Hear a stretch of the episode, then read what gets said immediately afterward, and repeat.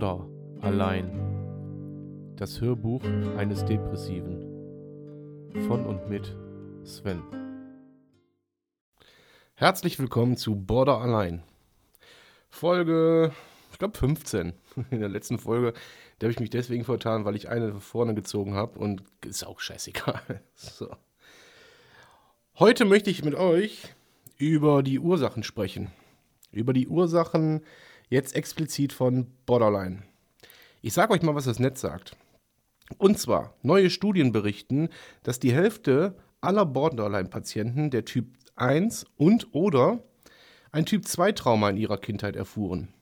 Die andere Hälfte gab an, alle drei Typen der Traumata erlebt zu haben.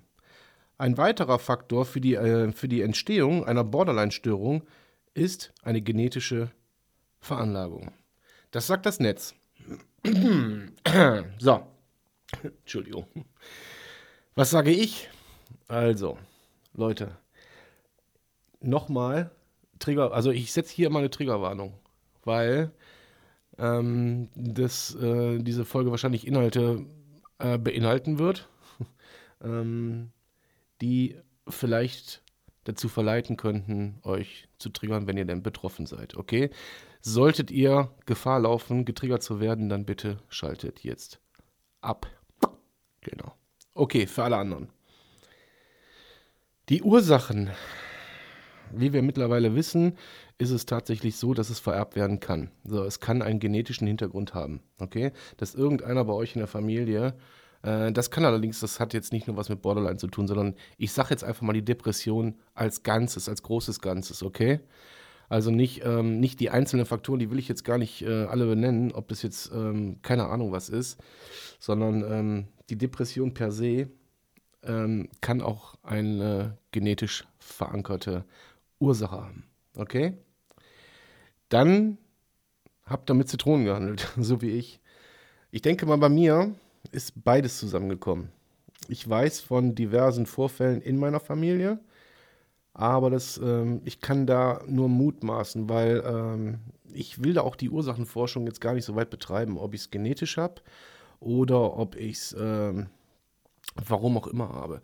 Fakt ist, Borderline, liebe Leute, wohnt in jedem einzelnen von euch. Jeder hat Borderline. Klingt hart, ist aber so. Jeder von euch hat aber auch ähm, Herpes in sich. So, und jetzt kommt es. Bei dem einen bricht Borderline aus, bei dem einen bricht Herpes aus, bei dem anderen eben nicht. Ja, ähm, das, ist, ähm, das ist dumm gelaufen für den, wo es ausbricht. Und ähm, man kann es einfach, man muss es hinnehmen, okay? Man muss es hinnehmen. Es ist dann das, was es ist. Es ist einfach eine Krankheit. Das habe ich jetzt schon, ich habe keine Ahnung, wie oft gesagt. Ist aber auch egal. Ähm, wie gesagt, ich werde mich das ein oder andere Mal noch wiederholen. So. Wie hat es bei mir angefangen? Das kann ich euch ganz genau nicht erklären. ähm, ich trage es seit meiner Kindheit wahrscheinlich in mir. Und, ähm, also beziehungsweise klar, ich habe es in mir, aber es ist wahrscheinlich dort entstanden und dann mit, na, in meinem Jugendalter zum ersten Mal wirklich ausgebrochen. Und zwar, als man gemerkt hat, Entschuldigung, Frosch im Hals, Quark. Als man gemerkt hat, dass ähm, ja, man impulsiv reagiert, dass man sich, wenn man sich ungerecht, ungerecht behandelt fühlt, dass man sich sofort aus seiner Haut schält und nach oben schießt wie eine Rakete. Ähm, damals hat man immer gesagt, so, ich, der ist jähzornig. Versteht ihr, wie ich meine?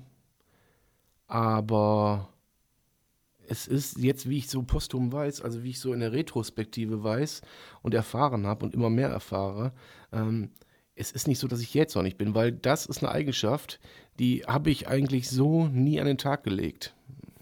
Klar nervt mich das, wenn ich eine Schraube irgendwo nicht reinkriege, da könnte ich ausrasten. Ja, aber das hat ja mit jetzt auch nichts zu tun, das ist eher Ungeduld. So. Äh, dieses impulsive Verhalten kommt nur dann zum Tragen, wenn es durch einen wirklichen Trigger kommt, also durch eine Handlung einer anderen Person, durch eine Aussage einer anderen Person, durch ein, durch ein visuelles Erlebnis oder durch Gedanken. Also ich bin durchaus in der Lage, äh, und das ist jetzt gar nicht positiv zu bewerten, mich selber zu triggern, um mich selber in den Zustand zu versetzen, in den ich eigentlich nicht will. Das passiert im ersten Schritt automatisch. Ja, das passiert einfach automatisch, wenn man dagegen nichts tut und es hinnimmt, wird es immer wieder so sein. Es wird einfach wieder immer wieder so sein, weil ihr werdet euch nicht alleine davon therapieren können. Das ist nicht möglich. Es gibt Phasen im Leben, da ist es sicherlich so, dass ähm, es erträglicher ist, dass es seltener vorkommt, dass es, ähm, ja, wenn es wirklich richtig gut läuft alles, dass es eher, ja, abgeschwächt auftritt. Aber deswegen ist es nicht weg. Sondern lasst mal nur eine Situation passieren, die euch aus der Bahn wirft. Und dann kommt dieses Ding, dieses, dieses, dieses Ich. Nee, es ist kein Ding, es ist ein Ich. Dann kommt dieses zweite Ich, dieses, dieses Unterbewusstsein, das dritte Ich, das vierte Ich, was weiß ich, was da alles rauskommt, ähm, kommt dann doppelt so schwer. Und dann äh, wiegt es auch doppelt so schwer. Und ähm, ja, dann steht ihr der Sache ziemlich, ziemlich machtlos gegenüber. Ihr werdet in Situationen geschossen, in denen ihr, ähm, in denen ihr glaubt, hier ist die Welt jetzt zu Ende. Hier drehe ich durch. Hier drehe ich komplett am Rad. Und ihr sagt völlig irrationale Dinge. Ihr handelt völlig irrational, weil einfach euer, eure Emotion so weit nach oben oder nach unten schießt, wie das besser gar nicht mehr geht. Ihr sagt auch Sachen, die ihr im Leben nicht so meint, aber Ihr habt da gar keine Handhabe gegen. So. Ich habe die Situation den letzten Wochen des Öfteren gehabt. Wirklich des Öfteren, dass ich wirklich dann äh, ja, in mir komplett ausgetillt bin. Und natürlich, natürlich kriegen das die immer nur die engsten Leute ab. Ne? Also wenn ich arbeiten bin oder wenn ich in der Stadt bin oder so, das würde niemals ein Fremder abkriegen. Niemals. Sondern es kriegen die Leute ab, die einem am, ja, am nahesten stehen. Und das ist das Unfaire an der Geschichte. Und deswegen kann ich nur jedem von euch wirklich ans Herz legen, lasst euch therapieren. Wirklich. Ich kann diesen Appell nur immer und immer und immer wieder aussprechen. Sucht euch verdammt nochmal Hilfe. Klappt die erste Therapie nicht, schießt eine zweite hinterher, schießt eine dritte hinterher, geht in eine Klinik, macht, aber tut was dagegen. Ja, das ist ganz wichtig. So, nochmal Entschuldigung. Ähm, aber bleiben wir bei den Ursachen. Bei mir ist es so, dass ich in der Kindheit traumatische Erlebnisse hatte. Sagt man. Ich habe selber nur an, äh, an viele Ereignisse Gedankenfetzen, die ich. Wie, wie, stellt euch vor, das Taschentuch ist in der Schublade und ihr seht nur so einen Zipfel von diesem Taschentuch, okay? Und ihr habt nur dieses Zipfelchen in der Hand, aber den Rest des Taschentuches, der, äh, den kriegt ihr nicht aus dieser Schublade raus, also braucht ihr jemand, der diese Schublade mitöffnet. Es ist ganz wichtig, ganz, ganz wichtig, dass ihr nicht hergeht und ähm, ja, eigenmächtig Ursachenforschung betreibt, weil das kann ganz schlimm nach hinten losgehen. Das kann ganz schlimm nach hinten losgehen. Sondern dabei empfiehlt, kann ich nur jedem empfehlen, und da gehe ich auch jetzt von mir weg, sondern verallgemeiner das auch, da kann ich nur jedem empfehlen, sich dabei eine professionelle Hand damit zuzuziehen, weil ähm, ihr dann einfach, sollte irgendwas passieren, ihr safe seid, okay? Ihr seid einfach safe. Das ist ganz, ganz wichtig. So, jetzt wieder zurück zu mir. Ich hatte also, wie gesagt, in meiner Kindheit derbe traumatische Ereignisse. Und die zogen sich gefühlt, gefühlt mein ganzes Leben bis zur jetzigen Sekunde, wo ich hier am Mic sitze, ja, wie so ein roter Faden durch mein Leben. So, das ist natürlich nicht so. Das ist natürlich nicht so. Ich, deswegen sagte ich ganz bewusst gefühlt, weil natürlich hatte ich auch schöne, schöne Erlebnisse in der Kindheit. Natürlich hatte ich auch schöne Erlebnisse in meiner Jugend und in meinem Leben, na klar. Ähm, aber eins habe ich nie gefunden. Eins habe ich nie gefunden. Glück. Glück habe ich nie gefunden. Und wenn es, wenn es greifbar war, habe entweder ich es zerstört oder es wurde von außen zerstört.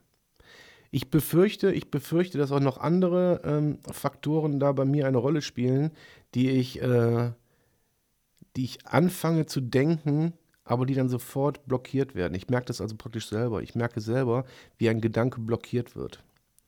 Jetzt weiß ich nicht, ob es eine Schutzfunktion ist, aber das gilt es alles noch rauszufinden. Deswegen äh, nehme ich auch Abstand davon, jetzt äh, herzugehen und das auf Biegen und Brechen herauszufinden, Weil das ist wie ein schlechter Trip auf LSD. Ja, ihr könnt hängen bleiben. Ihr könnt da einfach drin hängen bleiben in diesem Film. Und da kommt ihr nicht raus. Da kommt ihr nicht raus. Und ich glaubte mir, ich habe in der Klinik, ich habe Leute gesehen, die auf LSD hängen geblieben sind. Und ich glaube mir, das will keiner. So, und unterm Strich bin ich auch auf irgendwas hängen geblieben. So lange, bis ich mir Hilfe gesucht habe. Bei mir zieht sich dieses Hängenbleiben jetzt seit über, nee, seit genau zwei Jahren.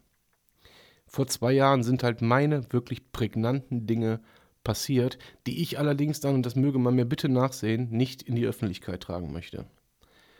Das Einzige, was ich in die Öffentlichkeit tragen kann, ist, dass ein großer Punkt der Tod meines besten Freundes war.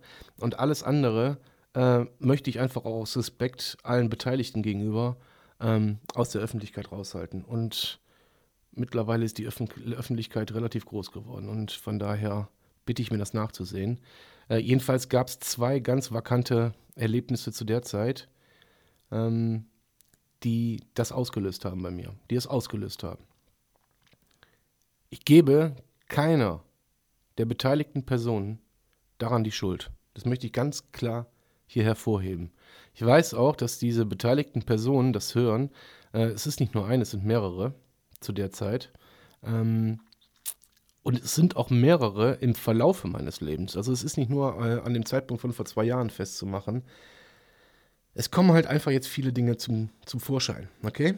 So, aber ich möchte einfach nur klar betonen, dass ich niemandem daran die Schuld gebe, sondern ähm, mittlerweile akzeptiert habe, dass ich äh, eine Krankheit oder eine Störung habe, die durch irgendetwas hervorgerufen wurde, die einfach in mir war und die ich zu akzeptieren habe. Und wenn ich es akzeptiert habe, dann kann ich erst dagegen angehen. Dann kann ich sagen, okay, komm, ich kümmere mich mal um dich. Akzeptiere ich das nicht als Teil von mir, werdet ihr keinen Schritt weiterkommen. Blockiert ihr, werdet ihr auch mit einer Therapie nicht weiterkommen. Das heißt also, wenn ihr verbohrt bleibt und nur verbohrt und verbohrt und verbohrt, werdet ihr mit keiner Therapie dieser Welt irgendeinen Erfolg erzielen, weil der Therapeut einfach nicht die Chance hat, an euch ranzukommen. Das heißt ganz klar, ihr müsst euch im Vorfeld öffnen, vor euch selber, von mir ist vor eurem Partner. Übt das, übt das Sprechen, übt das Rauslassen. Und wenn ihr nur über, keine Ahnung, äh, abgestandene Linsensuppe sprecht erstmal, aber übt das, bevor ihr in Therapie geht, weil dort ist es ganz, ganz, ganz elementar wichtig, dass ihr mit nicht einem Wort hinter dem Berg haltet. Und sei es, sei es noch so unangenehm. Ich sage jetzt einfach mal ganz blöd, ja, nur mal so als Beispiel äh, wenn irgendjemand vor 30 Jahren einen Mord begangen hat, ja, und deswegen 30 Jahre gelitten hat, dann muss er das in dieser Therapie zur Sprache bringen. Wie da jetzt die rechtliche Lage ist, ob die Therapeutin dann immer noch Schweigepflicht hat oder nicht, das kann ich euch jetzt tatsächlich nicht, nicht beantworten oder sagen. Das müsste man einfach googeln, aber nichts leichter als das. Aber ihr wisst, worauf ich hinaus will. Ja? Ihr müsst offen reden. Ansonsten bringt die beste Therapie nichts. Meiner Meinung nach sind die meisten Therapieabbrüche oder nicht bestandenen Therapien ähm, haben die folgenden Auslöser. Und zwar, ihr werdet es erraten und ahnen, es wurde nicht offen gesprochen. Der Therapeut kann nur mit dem arbeiten, was ihr zulasst, was er an Informationen bekommt. Okay? Und so, sollten es Sachen sein, die euch noch so peinlich sind, der Therapeut bewertet das nicht. Der bewertet nicht, ob das richtig oder falsch war. Er, er ist nur einzig und allein dafür da, euch in Anführungszeichen zu reparieren, euch zu trainieren, euch einfach wieder in die Spur zu bringen. Ja? So. Und jetzt ähm, sind wir so ein bisschen, wir, ihr, ihr, hört ja nur zu, weil ich hier quatsche. Ähm, aber ich denke, dass auch die, die Ursachen des Borderlines sind jetzt einigermaßen klar. Es sind Vorkommnisse, es sind Geschehnisse, die meistens, wie gesagt, das ist das, was das Internet sagt, ähm, in der Jugend passiert sind, in der Kindheit passiert sind. Und da ist es egal, ob wir hier über Missbrauch, über Gewalterfahrung, über äh, emotionale Kälte oder über sonstige Erlebnisse. Die Erlebnisse müssen gefühlt gar nicht so schlimm gewesen sein. Versteht ihr, wie ich meine? Sondern sie haben aber dafür ausgereicht, dass ihr Typ 1, 2 oder 3 seid. Äh, typ 1, 2 oder beide seid. Oder was weiß ich. Ihr versteht, wie ich meine. Ne? So. Das dazu, liebe Leute. Nochmal. Wirklich, weil es mir einfach wichtig ist, weil ich selber am eigenen Leib gerade spüre, was das für eine Veränderung mit sich bringt. Und wir sprechen von einer positiven Veränderung. Weil wenn jemand in Therapie geht, dann wird es sehr, sehr unwahrscheinlich sein, also ich kann es mir jedenfalls nicht vorstellen, ich möchte nicht beschreien, dass es noch nie passiert ist, aber ich kann mir nicht vorstellen, dass jemand mit einem schlechteren Zustand dort wieder rausgeht. Vielleicht punktuell mal, weil man an, an äh, weil man Grenzerfahrung gemacht hat, ja, weil man an seine persönlichen, an seine persönliche Leistungsgrenze einfach vorgestoßen ist. Durch, was weiß ich, Hypnose, Gespräche, äh, keine Ahnung. Ja, ich weiß jetzt selber, wie es sich anfühlt, wenn die Seele weint. Wenn ich also gar nicht wirklich weine, aber einfach Tränen laufen. Das heißt, mein Inneres, das, das, das kehrt sich in diesem Moment nach außen. Ich weiß, wie sich das anfühlt. Aber das ist gut so. Und ihr lieben Männer da draußen, seid ihr noch so groß, so breit, von oben bis unten tätowiert, Kampfsportler, Soldaten, Polizisten, Industriekletterer, egal wie hart ihr seid. Auch eure Seele kann weinen. Und glaubt mir, Leute, das ist gut so. Danke fürs Zuhören, bleibt gesund. Euer Sven. Schatz, ich bin neu verliebt. Was? Da drüben. Das ist er. Aber das ist ein Auto. Ja, eben. Mit ihm habe ich alles richtig gemacht. Wunschauto einfach kaufen, verkaufen oder leasen. Bei Autoscout24. Alles richtig gemacht.